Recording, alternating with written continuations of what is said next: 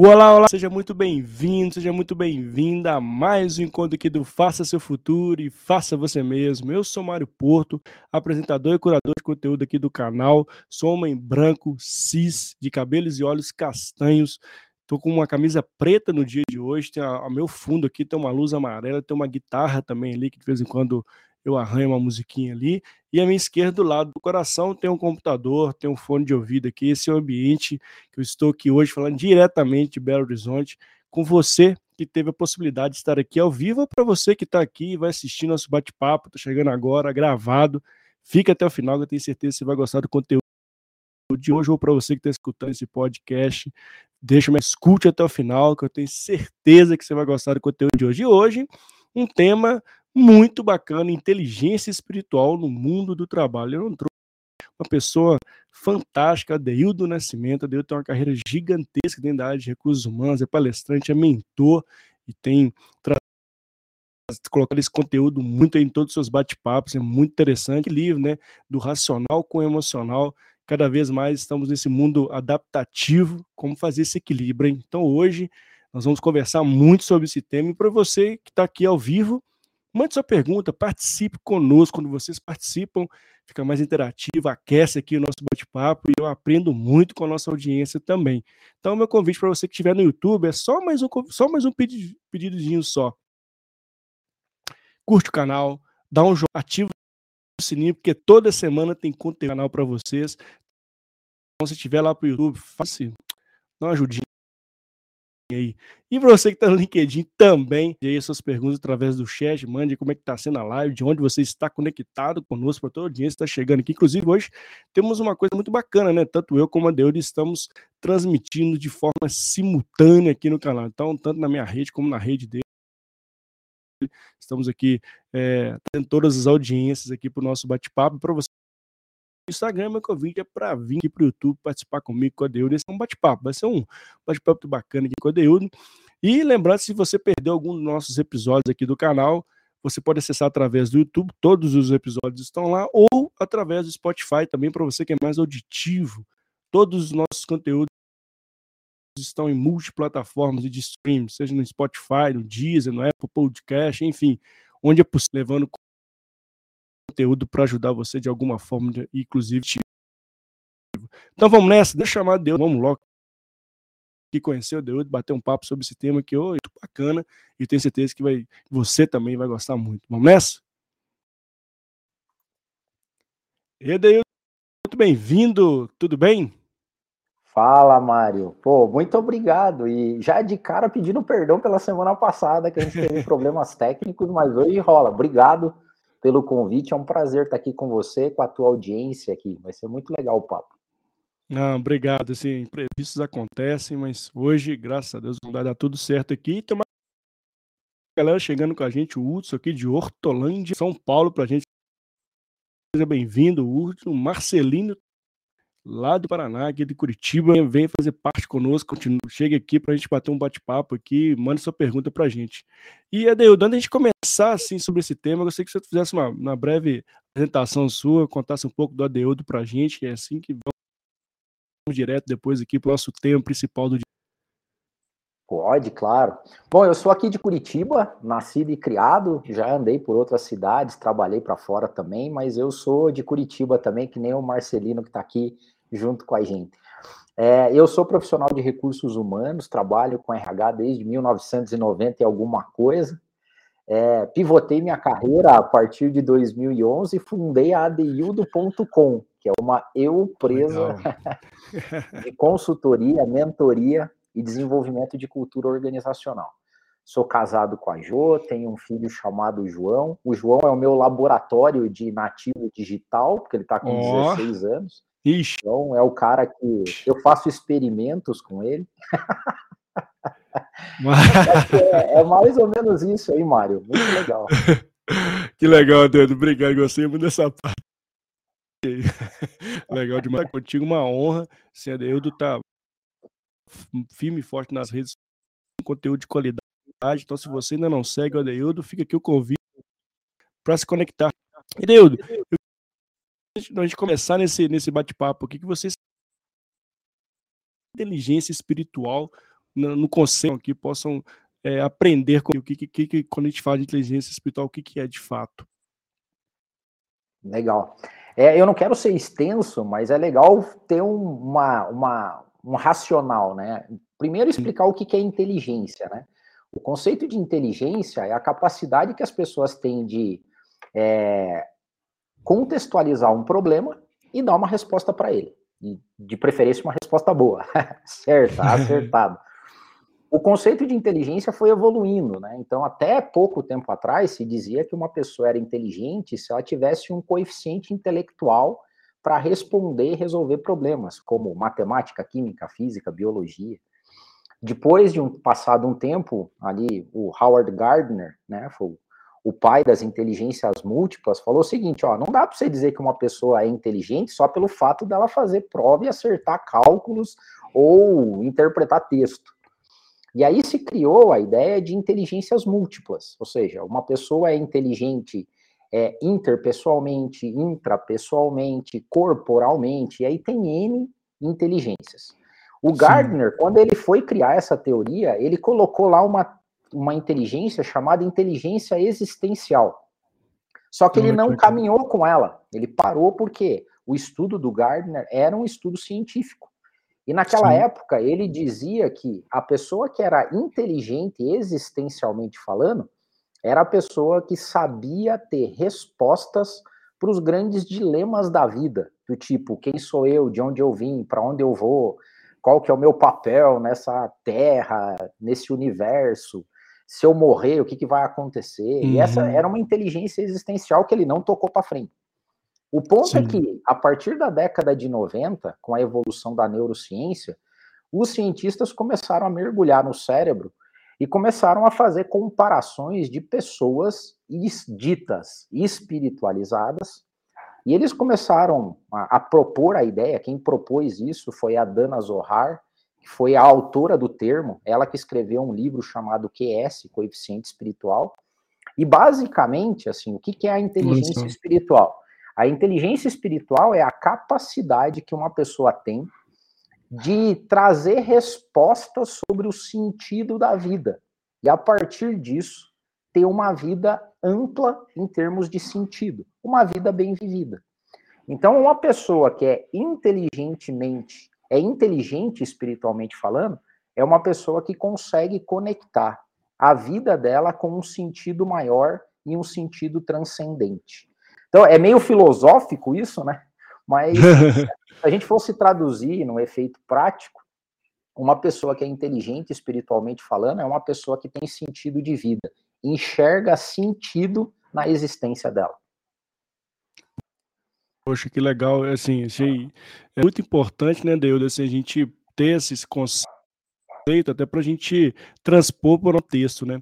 E quando você faz essa, desse, dessa inteligência espiritual, né, quando a gente vai para o âmbito profissional, é, como fazer esse link das dois pontos, né? Que a gente, na verdade, a gente é um ser integral, mas muitas das vezes a gente tem essa dificuldade quando vai para o profissional de, de, do que a gente está fazendo tem sentido, né? O que, que, eu, que, que aquilo no fim do dia representa dentro da minha essência.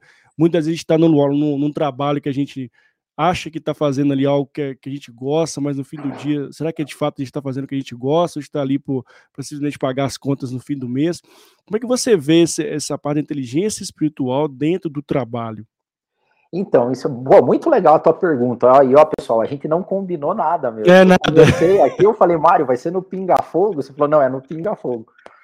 É, o conceito de inteligência espiritual ele é amplo. E por que que eu, né, eu fiz o recorte da inteligência espiritual aplicada ao mundo do trabalho? Porque esse sempre foi o meu laboratório. Então eu trabalho com o trabalho desde 1990 e alguma coisa.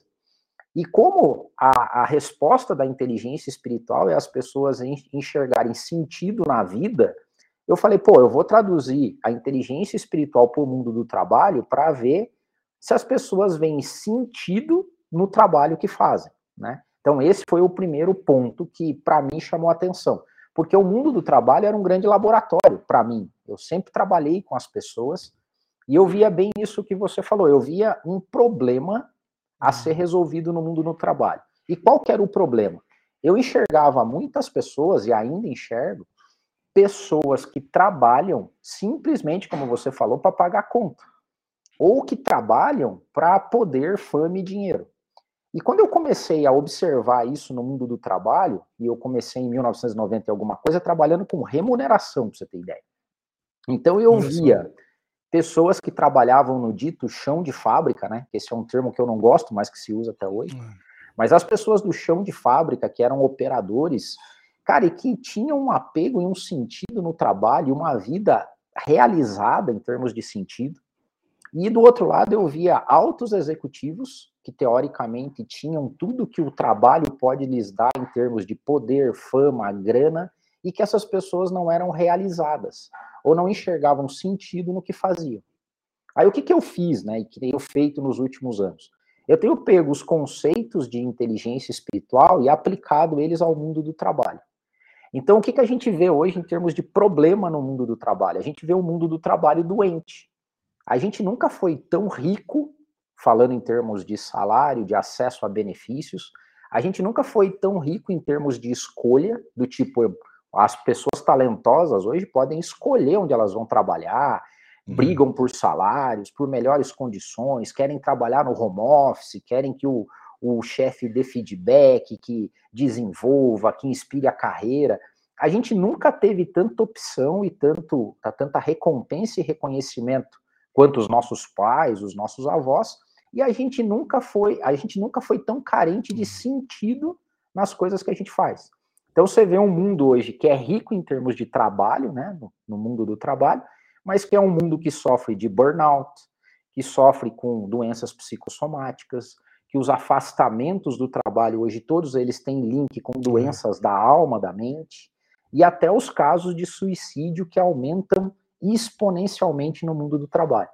E quando a gente mergulha e vai investigar, e aí é bem próprio, eu sou suspeito para falar, é basicamente falta de sentido na vida e de conexão do sentido da vida com o trabalho. E para mim, é. quando eu comecei a estudar inteligência espiritual, o trabalho, Mário, na minha visão, né, é a maior ferramenta que uma pessoa pode ter para conectar o transcendente, né? Porque você fala em espiritual, fica um negócio meio etéreo, é, uma nuvem, é um fantasma, sei lá. Mas o trabalho conecta o transcendente com o imanente, com o físico. Então, as pessoas que usam o trabalho com inteligência espiritual, essas pessoas fazem um bem não só para elas, mas elas fazem o bem para o entorno, elas geram senso de propósito, sentido na vida das outras pessoas também. Então é por isso, assim como disse o Gerson ali, né, que eu sou um entusiasta da inteligência espiritual também, porque eu vejo que as pessoas que têm desenvolvido o QS, elas causam bem para a humanidade em geral, além delas próprias, né? Então, assim, a conexão com o trabalho veio sendo mais rápido na resposta, porque uhum. era o meu laboratório, era onde eu trabalhava e eu conseguia aplicar, né? Então é basicamente isso. É, você tocou em pontos importantes aqui, é, Adeudo, que pelo menos a, a, minha, a minha infância, né? Vi meu pai trabalhando 30 anos numa empresa, vi meu avô, vi meu tio, enfim. E a gente sempre tem no conceito assim, a gente vai entrar nessa empresa, tem que trabalhar para sustentar a família. E quando chega uma certa idade que você fica doido para aposentar, você tem um restinho de vida ali, né? É, hoje a gente tem a, a gente pode viver até mais, que bom, mas a gente começa a fazer, a realizar nossos sonhos sempre após o trabalho, ou força muito ali que o trabalho é tudo na nossa vida, muito nesse sentido de, de ter uma sustentabilidade familiar, né? De ter uma, uma, vida mínima ali possível, e a gente só vai realizar nossos sonhos no, no, no, no fim da vida, né? E o que a gente está trazendo com esse ponto que você né, trouxe é como a gente cria esse sentido na jornada inteira, né? Assim, como eh, o trabalho, de fato, ele é muito importante, ele faz, ele precisa ser, né, ele precisa trabalhar, né, ter um sentido no trabalho, mas não é só eles, pilares é que sustentam isso ao longo da nossa jornada. Só que tem um ponto que eu queria trazer sua opinião, é o seguinte, no contexto, ele, esse contexto nosso muito massificado, né, de, de, uma, de uma positividade muito tóxica, né, de uma pressão psicológica, você precisa ser assim, assado, você tem que, tem que, eu não gosto muito disso, tem que fazer isso, tem que fazer aquilo. Como é que você vê é, é, essa nossa sociedade atual, Deus, quando a gente fala de inteligência espiritual, trabalho e essa massificação de conteúdo e de pressão para que a gente tem, tem que sempre ser. Então, vem de uma distorção do próprio conceito do que é o trabalho, né? Ao longo do tempo, você deu, a, você deu aí o exemplo dos seus pais tal. Teve uma geração passada que o trabalho fazia parte do sentido da vida deles. Então, normalmente, eles seguiam uma vocação, ou em última instância, uma ocupação que garantia para eles o sustento e a realização de algumas coisas. Então, o trabalho era sentido na vida. Tanto que quando você pega os dados da OMS de depressão no trabalho, por exemplo, quando a gente vai regredindo nos anos anteriores, as pessoas iam ficando mais depressivas quando tinham mais idade e basicamente porque paravam de trabalhar. Exato. Então, se você pegar, talvez aconteça com você o que está acontecendo com meu pai, não sei se seu pai é vivo ainda, mas o meu pai, ele, ele, cara, parou de trabalhar, para ele é como se tivesse perdido o sentido da é. vida dele, porque o trabalho era a referência dele. Hoje, nessa massificação, o trabalho, ele é uma ferramenta, a maior parte das pessoas entendem isso, que o trabalho é uma ferramenta necessária para eu ganhar dinheiro para satisfazer meus desejos. E daí, como o trabalho não faz mais parte do sentido da vida da pessoa, o trabalho é tipo como um mal necessário. E é, são essas pessoas que estão ficando doentes. Na inteligência espiritual, um dos princípios da inteligência espiritual é a vocação, talvez seja o maior delas. E a vocação é você colocar os seus dons e talentos a serviço dos problemas da sociedade. Então, Aristóteles diz que onde as necessidades do mundo se cruzam com o que você sabe fazer, você recebeu uma vocação. E as pessoas que têm alto nível de QS e são altamente vocacionadas, né, tem uma frase de um outro filósofo que diz assim: só quem entende o porquê da vida é capaz de suportar o como. Então é por isso que tem pessoas vocacionadas que trabalham em locais insalubres, que ganham pouco e que elas continuam fazendo aquilo. Por quê? Porque aquilo é o sentido da vida delas. E já quem vai para o mercado de trabalho falando assim, cara, eu quero achar alguma coisa que me faça ganhar dinheiro, pelo que a psicologia social e a inteligência espiritual têm nos dito, que são pessoas que atingem, às vezes, um sucesso de curto prazo, mas que lhes custa o médio e o longo prazo. Ou seja, elas chegam na, no final da vida sem enxergar sentido naquilo. Não é nem no final da vida. É. Porque, segundo os dados também da OMS, o grupo aí que tem problema com esse sentido da vida é uma galera hoje que está entre 45 e 50 anos. Que é uma galera que ouve dos pais a seguinte frase, ou ouvia dos pais: Eu não quero que os meus filhos passem pelo que eu passei. Aí os caras trabalharam uhum. com os condenados, workaholic, tem hora para entrar, não tem hora para sair, é, sabe, se desgastam trabalhando e hoje eles estão chegando no final da vida cheio de dinheiro, e estão olhando para os filhos deles e os filhos deles estão dizendo assim: eu não quero a vida do meu pai, eu não quero a é. vida da minha mãe. E aí o cara se perde, né? Então, assim, é falta de QS.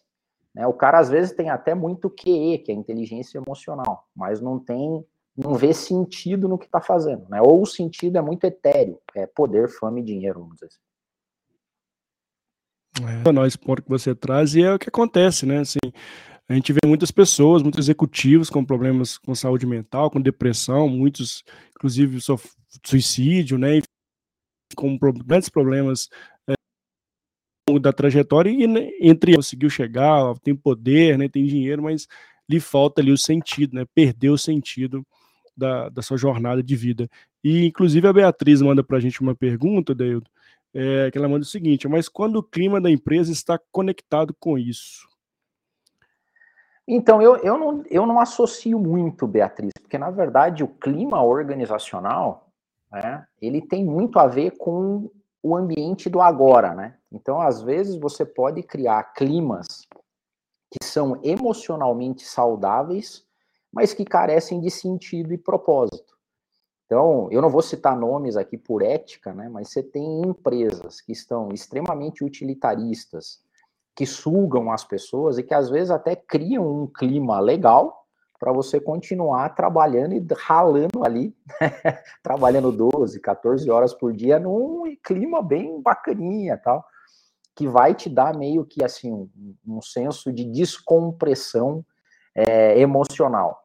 mas o clima de uma empresa não tem conexão direta com a inteligência espiritual. Por exemplo, vou pegar assim profissionais que são altamente vocacionados. Pega, sei lá, Médicos Sem Fronteiras. Médico, é. É, a galera que, que o, o cara vai para um campo de batalha com um míssil para todo lado, não tem cafezinho, não tem sala de descompressão, e esse cara, bicho, enxerga sentido na vida dele. Então, de novo, quem entende o porquê, suporta o como. É claro que o legal mesmo é eu trabalhar num lugar onde faça sentido e, além de tudo, seja emocionalmente saudável, com um clima bacana. Mas quando isso não é possível, para quem é vocacionado, pouco importa. O cara vai fazer porque ele tem um sentido de chamado. Ele entende, transcendentalmente falando, que ele tem um papel e uma missão a cumprir aqui nesse mundo. E ele vai cumprir com um clima bom, com um clima ruim, ganhando bem, ganhando mal, ele vai seguir na toada dele. E isso é muito legal quando você encontra gente assim, né? É, assim, isso é muito. Meus pais moram no interior, né? Assim, eu converso com muitos produtores lá na, na região e exatamente o que você está falando. Assim, eles sentem realizado porque eles sabem que estão alimentando a sociedade. É muito interessante. Né? Uma, uma, vez eu tive a oportunidade de conversar com um, inclusive, pô, mas você trabalha, né? Ele trabalha, ele cuida da cultiva lá, traz verduras, legumes, mas ele fala, olha, eu necessidade que minha vocação é alimentos para não deixar as pessoas passarem fome. Então é incrível quando você escuta um negócio desse, você começa a revisitar de fato né, a sua essência, né? Assim, você começa a se, se perguntar, né? Fala, o que, que você trouxe? Poxa, o que, que faz sentido hoje que eu faço que está de fato mudando a sociedade, estou contribuindo para as futuras gerações, né, Deus? Isso é muito, é muito comum essa frase dele, assim, poxa, eu já sei o que é, que alimento, hoje eu produzo para não deixar as pessoas. Então, assim, é, é muito... É o tal do porquê, né, Mário? É o, assim, se a gente fosse traduzir, assim, meta é o que talvez mais se propaga hoje na Gurulândia, né, como diz o José Nascimento. Na uhum. Gurulândia, os caras falam que você tem que ter meta. Meta é, é o que eu preciso fazer. O objetivo é para quê, mas o propósito é o porquê eu faço isso. Então, o porquê é o sentido de propósito. Então, quando você vê um cara que acorda cedo, que tem que cobrir as plantas por causa da geada, que vive com a mão suja, metido na terra, e daí você pergunta, cara, por que, que você faz isso? Ele fala, cara, porque eu, essa é a minha vocação. Eu sirvo para alimentar o mundo. Pô, que legal isso, né? O problema é quando você uhum. chega alguém que é extremamente utilitarista e você vai perguntar para ele por que, que ele faz, ele fala, eu faço para ganhar dinheiro. Cara, é um, é um motivo muito mesquinho. Não que a gente não precise de dinheiro. O dinheiro traz felicidade? A resposta é sim, mas ele traz até um certo nível. Né? Então, na inteligência espiritual, na psicologia social também, a gente já sabe que quanto mais se ganha dinheiro, é, ele traz felicidade nos primeiros ganhos que você tem. À medida que você vai ganhando, ganhando, ganhando, os próximos incrementos de dinheiro não marginalmente não trazem mais felicidade. Agora, quando você tem dinheiro e você atrela esse dinheiro a um propósito maior, cara, aí a galera consegue ser muito feliz e realizada e ter sentido na vida. Isso é QS. É. Agora, como é que é, até o até o Rano Gerson aqui, né? Ele trouxe um exemplo dele aqui, né? Eu, por exemplo, atuo no setor de gestão de frotas essencialmente para mudar o comportamento dos condutores. Pasmem, né? No trânsito, 40 mil mortes barra ano no Brasil, né? Eu, minha equipe e a empresa temos o sentimento genuíno de que preservamos vidas com esse prol. Muito legal, parabéns aí, Gerson, que legal. Sensacional, Gerson. Não tem nada melhor do que eu voltar para casa com esse sentido de propósito, né? Eu, eu, certa vez, eu tive numa empresa, e parecido com o exemplo que o Gerson trouxe para a gente, eu trabalhei com uma empresa que se preocupava muito com segurança. E eu vi um cara que era técnico de segurança no trabalho, mas pensa num cara apaixonado pelo que fazia, hum, com um senso de vocação. E eu perguntei para ele, né? Falei, cara, qual que é o objetivo de você trabalhar aqui? Né? Qual que é o porquê? Ele fala, cara, eu trabalho para que todo mundo volte para casa saudável. Eu falei, pô, cara, que show isso. Cara, o cara acorda bem na segunda-feira. É, é assim, incrível, né, Deus? Agora, Deus, muita gente está aqui né, nos assistindo ou, né, ou escutando esse, esse podcast, perguntando, tá, Deus, mas beleza, entendi. Mas como é que eu faço, né? Como, se, como desenvolver espiritual? Quais são os primeiros passos? Assim, como atinar para isso, né? Buscar essa essência, né? Como você vê isso? Qual que dica a gente pode dar para essas pessoas que estão agora refletindo? É, então, a, a, a, primeira condição talvez seja você buscar a transcendência. E aqui vale fazer um parênteses, que é a gente ter cuidado para não cair no preconceito que se tem, que quando a gente vai falar de espiritualidade, a primeira coisa que vem é religião, né, cara? E religião hoje tá, é um tema extremamente complicado de você discutir. Sim. E a espiritualidade é a capacidade que uma pessoa tem de transcender. É de você sair ou tentar, né, ou buscar formas alternativas do que eu, do que eu chamo de você sair da umbigolatria, de você sair de dentro de você, porque hoje o mundo gira em torno do umbigo das pessoas, e de você tentar transcender. E a transcendência né, tem N fatores, cara. Um deles é você dar espaço para contemplar o belo, de você estudar, de você buscar no conhecimento das pessoas que vieram antes de você, de você ter uma escuta empática, de você ser extremamente é, sincero com quem você é. Hoje a gente vê comportamentos de manada, né? As pessoas são porque os outros querem que elas sejam.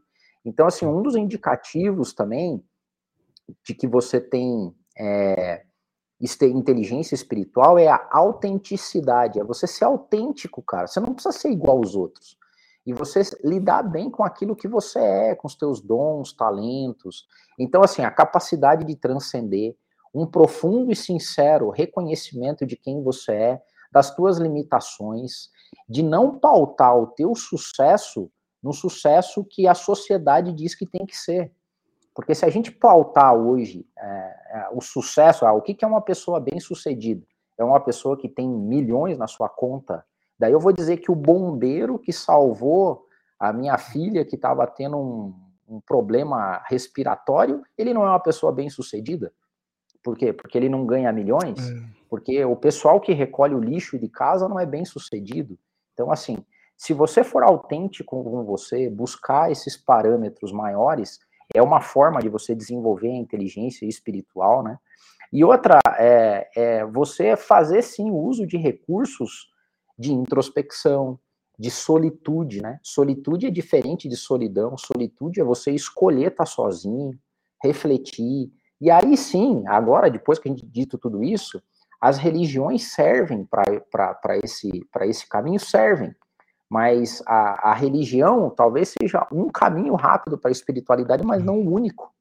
Né? Então, você ficar isento de tabus, é, normas, mas você querer é, desenvolver isso. É, outra que a gente fala muito em QS é você desenvolver contentamento e gratidão. Contentamento não quer dizer que você, que você não é aquela pessoa que tem ambição e tem ganância, ou né? Não é que você é um encostado na vida, mas o que, que acontece hoje, Maio? A maior parte das pessoas não é feliz com o que tem. Então eu dei exemplo esses dias, vocês devem aí, quem está participando com a gente, às vezes você conhece amigo ou amiga, que você chega na casa dele e fala, pô, que casa legal que você tem. Daí ele responde assim, não, é legal, mas vai ficar bom quando? É. É, quando eu esticar, quando eu colocar a piscina, quando eu tiver um carro melhor, quando isso, quando aquilo. Então, assim, o sentido também de você entender que o hoje é belo, você aproveitar os micro momentos da vida. Cara, tem uma infinidade, a gente podia ficar falando aqui, mas é, em, em geral, é a, a capacidade de você transcender você mesmo e se conectar com planos superiores, né? E aí a gente pode chamar isso de Deus, pode chamar de metafísica, pode chamar de eternidade, mas a gente entender que a gente não está aqui por acaso. Aí vem a espiritualidade.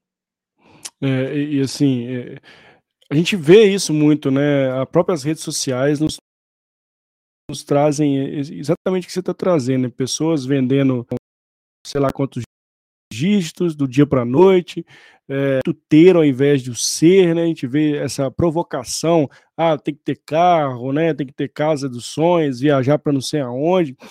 E essa massificação de, de positivismo, né? Que leva muitas vezes a nossa, a nossa geração, né? a ir para caminhos do muito mais de, do ter, né? Desse caminho mais físico, do concreto.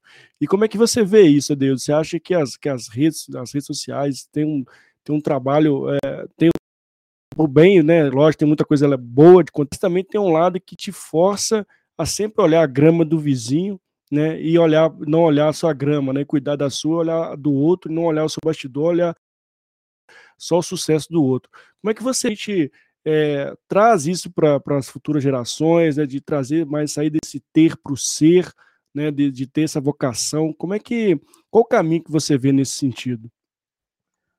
Nesse sentido, as mídias sociais hoje são um grande veneno, né? Então já, já se sabe hoje que a mídia social causa o que a gente chama de ilusão coletiva. Então, é, o mundo através dos filtros, né? Então, o que a gente consome na mídia nas redes sociais não é a realidade. É um mundo de uma ilusão coletiva e virtual. Então, isso é tão sério, né, que a partir do advento das redes e mídias sociais, só nos Estados Unidos, né? Então, assim, eu costumo usar os Estados Unidos como exemplo, porque Sim. os Estados Unidos, eu digo que o cara nasce do lado da Disney e o iPhone é barato. Então, cara, é, é o, é o sonho de consumo, né? Então, só lá nos Estados Unidos, entre 2000, é, entre 2007 e 2015, e nesse meio tempo a gente teve as mídias sociais aí chegando, dobraram, cara. A, a, Associação Médica Pediátrica nos Estados Unidos reportou que dobraram os casos de suicídio entre adolescentes entre 8 e entre 13, acho que 13 e 16 anos. É, e basicamente porque esses adolescentes olham um mundo ilusório, e ele tem a ilusão coletiva que aquele mundo é um mundo de beleza, felicidade, riqueza, poder, vida boa. E daí ele olha para a vida dele e fala assim: cara, essa não é a minha vida. Então essa minha vida não tem sentido. Então a gente, se a gente não tiver a sabedoria de separar o que é a ilusão coletiva dos filtros e mídias sociais e a realidade, a gente não consegue desenvolver QS. Então, assim, quando a gente fala de solitude, por exemplo, e tempo de transcendência, obrigatoriamente é um tempo sem mídia social, que já virou, já virou um, é, um problema é... sério, né, cara? É uma, é. é uma doença já, né? O, o medo de estar tá fora, o FOMO, né? O fear é, of FOMO, out, é. né? Então, hoje já é uma patologia mundial, e a curiosidade aqui, e uma curiosidade mórbida e ruim, é que esses esses indícios, esses é, é, traços, eles são mais evidentes nas sociedades ricas, onde as pessoas têm muito dinheiro. Olha só que paradoxo isso. Então, quanto mais dinheiro se tem, mais propenso à infelicidade e à, falsa, à falta de sentido, né? Tem um escritor chamado David Myers, que ele escreveu um livro chamado, como é que é, assim, Fome em meio a tanta abastança, né? Como é que as pessoas são uhum. carentes e têm fome no meio de tanta fartura, que é o retrato dessas economias hoje que potencializadas pela mídia social criam uma ilusão coletiva de um mundo que não existe e que as pessoas pautam por lá, né? Então é, é, é, é um, é um grande problema. A gente tem que entender que é um problema e tem que aprender a, a lidar com isso. Não, e, e, outro ponto, né, Deudo? Quando a gente faz o Ctrl-C, Ctrl-V, essas pessoas estão são a nova folha do mercado, né, no mercado de trabalho. E quando chega na organização, a gente é exatamente a mesma coisa, né? As pessoas querem ansiedade para virar cargos hierárquicos, né? Para ser reconhecido, para ter esse senso de pertencimento, para ser a pessoa potencial, para ser o, o, talento, aquela corrida, né? De, de das pessoas, ansiedade para isso. E aí, de novo, né? Saindo desse desse não tem essa inteligência espiritual, né, daquela vocação de pensar de fato, o que eu estou fazendo, qual o porquê de eu estar fazendo isso, qual o sentido de eu estar fazendo isso. Como é que você vê esse conceito das organizações, como é que eh, esse assunto é tratado das, das organizações, existe um nível de maturidade na sua visão, algumas organizações eles têm tratado esse tema, ou isso é muito incipiente ainda, qual é o panorama geral quando você traz esse tema para dentro das organizações, Edeu? Não, eu tô feliz, Mário. Eu tô feliz, por exemplo, porque você me convidou para falar sobre o tema. E eu tô feliz também porque eu, aos poucos a gente está vencendo a barreira do preconceito nas organizações. Porque quando eu chego, o que mais as pessoas falam é assim, o medo, né, dos gestores é, pô, você vai vir falar de religião aqui, mas eu tenho ateu, eu tenho budista, eu tenho crente, eu tenho evangélico, eu tenho católico. Aí, assim, passada essa barreira do preconceito, que a gente não vai falar de religião, eu tô Sim. super contente, porque o tema tem ganhado força. Então, assim, na minha história, em 2013, 14, eu, eu comecei a estudar o tema em 2011, quando eu mesmo mudei a minha vida, dei um shift. Aí depois virou uma palestra que eu fiz num teatro aqui em Curitiba, e eu fiz uma palestra e foi legal porque muita gente foi para ouvir. Depois virou um livro, né, que eu escrevi as minhas experiências no mundo do trabalho com o QS. E hoje eu estou muito feliz porque as empresas me chamam para falar de QS, de inteligência espiritual. Então é um, um assunto que está crescendo, o preconceito está ficando de lado, porque eles entendem que a gente não vai falar de religião, mas a gente vai falar do, da evolução da consciência humana e que os próprios founders, os CEOs, esses caras estão precisando falar disso, porque esses caras estão super pressionados. São uma, uma galera que você vai conversar que é uma galera que tem muito dinheiro, que já alcançou poder, fama e dinheiro e que não vê sentido na vida. Então é muito legal. Eu estou muito feliz com a repercussão que o tema tem tido, pelos convites que eu tenho recebido e por tudo que está acontecendo. Até porque a gente precisa, né? Porque eu, por exemplo, tô, tô, eu comecei a, a estudar os relatórios, desculpa, os relatórios do mundo do trabalho pós-pandemia. A Gallup soltou um relatório recentemente, cara, que ele é tenebroso, vamos dizer assim. Ela, a, a Gallup fez uma pesquisa mundial e descobriu que só 20% dos pesquisados, 21% para ser mais exato, vem sentido no trabalho, cara. Nossa. 21% das pessoas que trabalham. O resto trabalha para pagar a conta, trabalha porque é um mal necessário, detesta o trabalho. Então, assim, a gente precisa resgatar na nossa coletividade, na sociedade, que a gente só vai transformar esse mundo através do trabalho. E aí, conectando com a pergunta que você me fez, né? É, a geração nova, turbinada talvez por esse imediatismo e ansiedade das mídias sociais, acham que vão chegar para trabalhar, vão trabalhar seis meses e um ano e vão ficar ricos. Então a gente tem dificuldade hoje nos clientes, nos, na, no mercado de trabalho, em encontrar pessoas engajadas que agreguem valor ao que fazem e que sabe que para você agregar valor para uma empresa não é seis meses, não é um ano, às vezes tem que ficar dois, três, cinco anos. E os caras acham que é tudo da noite para o dia. E resumo disso. O resumo é que a gente vive hoje, não só no Brasil, mas no mundo, um apagão de talentos. A gente não encontra pessoas boas para trabalhar. É, por quê? Porque essas pessoas estão sendo impactadas com a ideia de ficar rico sem sair de casa, né?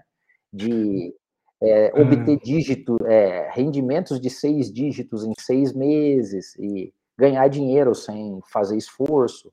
Isso não é realidade, cara. Não existe no mundo, ou existe para os caras que vendem a pirâmide no começo, né? é, pois é. E, e, isso é tão sério, né? Porque assim, eu estou de recursos humanos, a gente vê isso muito. As gerações chegam assim, é, né, que horas que eu viro tal cargo, hoje, né? Vamos lá, vamos lá, vamos lá. Preciso ter ascensão, preciso ter grana, né, preciso ter reconhecimento e que é uma, um desafio gigantesco, né? Assim, como trazer, fazer dessas pessoas para entenderem que é uma jornada, né? Que tem um cada um tem seu capítulo ali e você vai seguir, né? Lógico, com o seu resultado vai vir o crescimento, né? E, e, isso de fato eu vejo que é um grande, um grande desafio, né, Deudo? Porque é, elas já querem o espaço, né? Quer, quer esse espaço para outro dia e muitas vezes a organização tem lá seu seus momentos, seus, contextos e cada autoridade, né? E eu vejo que a gente vai ter apagão de mão de obra e tem o um outro lado também, né? Que são pessoas pedindo, a, a famosa grande renúncia, né? Pedindo para sair de onde estão em função de revisitarem, ressignificarem ali o que é trabalho. Tem esse ponto também, né? Como consigo fechar essa conta, né, Deus? Assim, pessoas que estão ali, que a gente não tem mais talento, pessoas pedindo para sair do emprego, mais 70 pessoas, é, por cento das pessoas querem sair de onde estão, fazer transição de carreira você trouxe um dado agora também de pessoas que não têm ainda é, ali a voca, não tem a vocação de sentido do trabalho. Como é que essa conta fecha no FIDIO? Será que ela fecha? Né? Como é que você vê esse ponto? O Mário hoje não está fechando, cara. Um dos grandes problemas sociais hoje é a escala da, assim, no mundo do trabalho, a produtividade está escalando sem a necessidade dos humanos. Então, Sim. assim, as ferramentas tecnológicas, tudo. Se você for para o mundo digital, a palavra de ordem é escala, né? Se não escalar, tudo não é digital. É. E quando escala, não tem a necessidade de ser humano, né? Não tem é, nesse ímpeto. Os postos de trabalho estão caindo, o salário médio está caindo. Então, esses são dados né, históricos desde aí, acho que da década de 80. Então, assim, há algumas saídas sociológicas. Há quem diga que nós vamos ter que criar uma renda básica universal para que as pessoas possam comer, se vestir e morar. E a partir disso ficarem de boa. Eu sou um cara talvez mais otimista. Eu acho que a gente, como o próprio advento da consciência, do desenvolvimento do QS, talvez seja um ímpeto social na busca das respostas. Que é a gente parar de trabalhar ao longo do tempo só única e exclusivamente para ganhar dinheiro, mas a gente trabalhar para que tenha algum impacto bom na vida das outras pessoas. Uhum. À medida que essa consciência vai evoluindo, a gente começa assim a criar novos postos de trabalho do que a gente chama de pós-capitalismo, né? O ESG talvez seja um é tão falado hoje, mas seja uma grande bússola, talvez o S do ESG, né? Que é qual é o give back da empresa. Além de ganhar dinheiro, o que mais você faz pela sociedade? E aí, se você for olhar isso no espectro individual, você tem que fazer a pergunta assim: tá, eu trabalho, beleza, eu acordo todo dia, segunda, vou lá, bato cartão. E a pergunta que todos nós deveríamos fazer é: além de eu ir trabalhar e ganhar meu salário, meu bônus, o meu benefício, o que que o meu trabalho impacta a sociedade? É. Cara, e eu sou assim apaixonado por pessoas talentosas, gente do bem, inteligente e chega e fala assim: "Eu não quero trabalhar nessa empresa aí". É por quê? Porque essa empresa não faz bem para a sociedade. Cara, é. eu, eu imagino que ao longo do tempo, à medida que a evolução da consciência aumenta, mais e mais pessoas inteligentes, sábias, com alto QS, comecem a olhar e falar assim: eu vou escolher onde eu vou trabalhar. E eu quero trabalhar num lugar que faça bem para a sociedade, que faça bem para o condomínio onde eu vivo, para a cidade, para o mundo. Então, esse é um despertar de consciência que tem tudo a ver com a inteligência espiritual. Oh, incrível, incrível, incrível. Muito bom, muito bom. Gostei demais desse ponto que você traz. E eu também acredito muito nisso. Assim, a gente tá, tem que caminhar para uma sociedade essa e assim, a gente sabe que isso vai acontecer, né? As pessoas estão revisando esse próprio sentido, assim, faz sentido ele trabalhar naquela empresa? Pô, essa empresa demitiu milhões de pessoas durante a pandemia. Hum, não, essa empresa preservou os postos de trabalho. Beleza. A empresa não está lá contribuindo para uma guerra na Ucrânia e Rússia. Pô, beleza. Essa empresa contribui. É, não dá, não vou para essa empresa. Então, assim, acho que a gente está caminhando para pessoas que têm esse pensamento crítico, né, que têm essa visão de fato, assim, faz sentido eu estar ali, né? está dentro dos meus valores e da minha essência, acho que a gente tem que caminhar para esse ponto exatamente, e a grande renúncia tem trago muito nesse sentido também, né? É isso aí. E, e a, ó, Luciane Oliveira mandou um ponto para a gente aqui, espiritualidade é uma ferramenta de evolução do ser humano e não tem como separar isso do ambiente de trabalho. Nós, como seres humanos, excelente tema. Né? Obrigado, viu, Luciane? Pô, show, Luciana. Deixa eu emendar aqui. É bem isso. E esse foi uma das motivações que me fez, fez o, fazer o recorte da inteligência espiritual para o mundo do trabalho. Cara, porque o ser humano não nasceu para o ócio. Então, assim, se você imagine que a, a, uma das grandes causas de falta de sentido, inclusive entre as pessoas que têm muita grana, é a falta de desafio e às vezes coisas novas para fazer. É por isso que você vê que às vezes você tem os caras bilionários, daí você fala assim: ah, o cara podia não trabalhar. Não, mas ele trabalha, cara. Porque por mais dinheiro que você tenha, por mais grana que você tenha, o ser humano não foi feito para ócio. Tá na essência do ser humano conexão, de novo, com Deus, com a metafísica, com a, a eternidade. O ser humano tem dentro dele um espírito de inovação, de trabalho, de aventura. O ser humano é inquieto. O ser humano não nasceu para ficar dormindo, cara. É, o bom descanso vem do trabalho. Se você não trabalha, Sim. o próprio descanso, cara, vira um inferno na vida da pessoa. Porque você acordar todo dia e ter que dormir e tal, o cara tira a própria vida porque ele não tem sentido. Então é por isso que as pessoas o trabalho, na minha visão, é a grande ferramenta de conexão entre o transcendente e o físico. É no trabalho que a gente consegue colocar é, em conexão o nosso sentido de vida. É, e temos que trabalhar, temos que trabalhar. É, tem é, também. E o trabalho, né? A o trabalho dignifica, né? E ele tal, traz essa essência do nosso do, no equilíbrio, né? Que você bem trouxe no nosso bate-papo, né, Deus? Você tem que equilibrar né, a sua jornada de vida com trabalho, né? Com realizações, enfim, com sentido, com a vocação, né? Com a entrega no fim do dia a vida das pessoas. É, é um conjunto, né? De elementos para você criar esse equilíbrio ao longo da jornada, né? Desse ser, conter, né? De ter essa, essa consciência é, do, do, que você está tá aqui no, na Terra fazendo, inclusive, que está deixando de legado para as novas, para as futuras gerações, né, Deus? Muito legal trazer esse ponto. E eu queria, assim, para quem quiser, né, entrar mais nesse tema, né, quais são as dicas que você dá de bibliografia ou de acesso para conhecer mais profundamente desse tema? Queria que você desse algum, alguns spoilers aí que possam ajudar as pessoas que estão aqui com a gente. Pô, legal. E aqui, ó, o, a Bíblia do QS é esse livro aqui, ó. Esse aqui é a versão Pocket que eu tenho, mas tem versões bacanas com capa dura e tudo mais. Mas esse aqui é a origem de tudo: Inteligência Espiritual, da Dana Zohar e do Ian Marshall. Então, a, a, a Dana Zohar, ela é filósofa, é, é, MIT, Harvard, cara, ela é fora de série.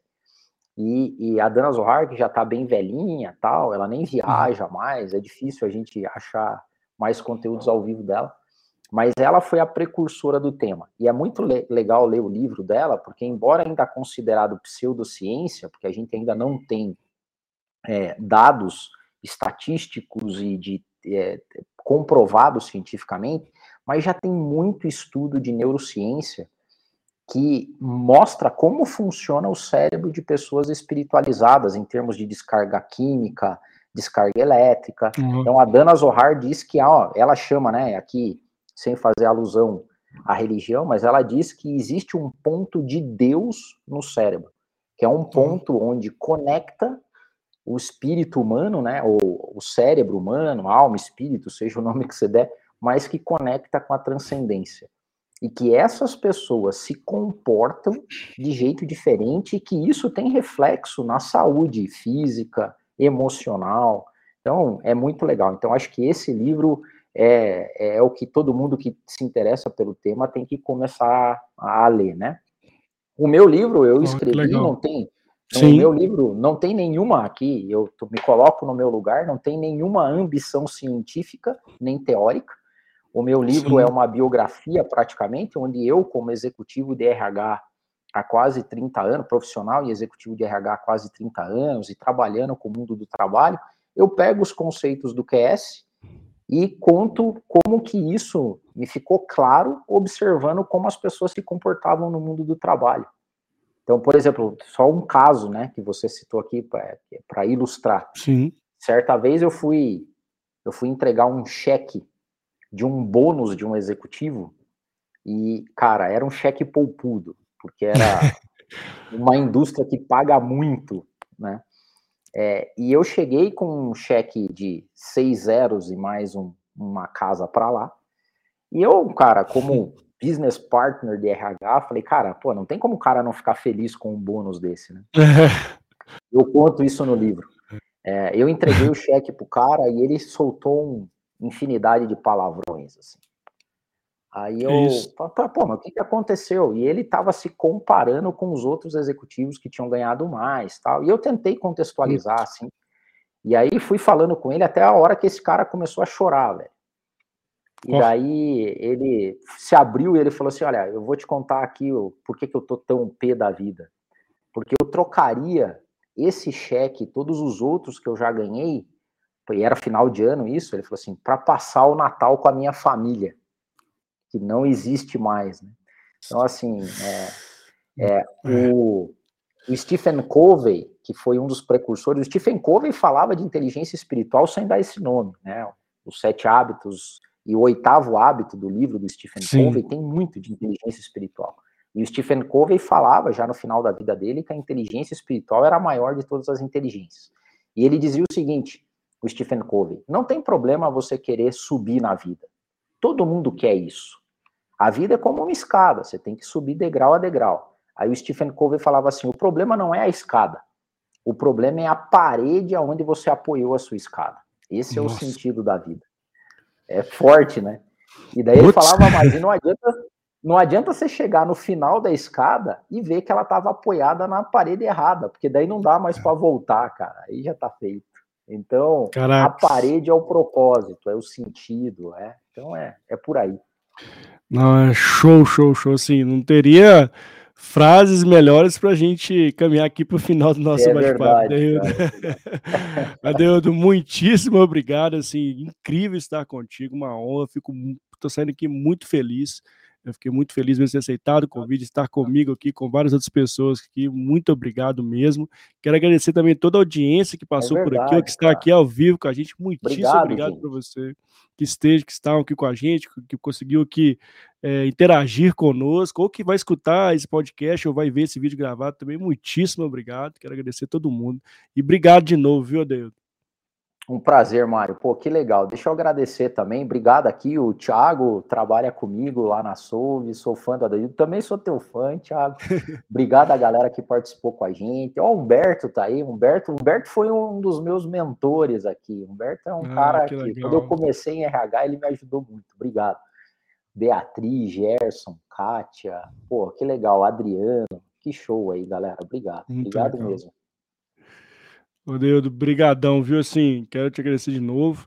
E também, né, sempre que possível, venha participar conosco aqui do canal, sempre será convidado. Foi incrível estar com você, viu? Vai ser um prazer, Mário. E parabéns pelo teu trabalho, viu, cara? Obrigado. Eu te conheci através de um outro amigo do Nascimento, mas é muito legal ver o que você tem feito em disseminando conteúdos bacanas aí. É, pô, que produção bacana que você faz. Então, cara, conte sempre comigo, sou parceiro. Obrigado. Obrigado de coração. Um beijo no coração para todo mundo e para você lá no canal no YouTube, no LinkedIn. E siga o Adeildo também em todas as redes sociais aí, que é um cara sensacional, incrível, um conteúdo que nos traz várias reflexões importantes e necessárias para a nossa vida. É isso. Um beijo no coração de todos e até a próxima. Tchau, tchau. Até mais, gente. Tchau, gente. Abraço.